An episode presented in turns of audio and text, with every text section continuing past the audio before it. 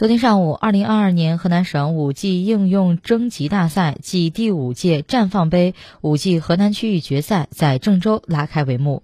本届大赛以推动五 G 规模化应用、赋能河南数字化转型为主题。自五月份正式启动以来，共有一千八百六十五个项目报名参赛。参赛项目涉及五 G 加工业互联网、智慧城市、智慧文旅等十六个领域，推动产业转型作用明显。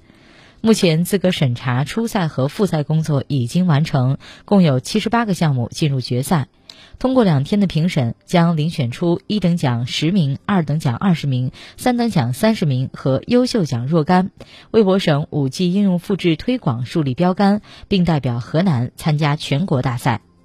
据了解，截至八月底。全省五 G 基站达到十三点三六万个，居全国第五位，实现乡镇以上和农村热点区域五 G 网络全覆盖，网络覆盖规模居全国第一方阵。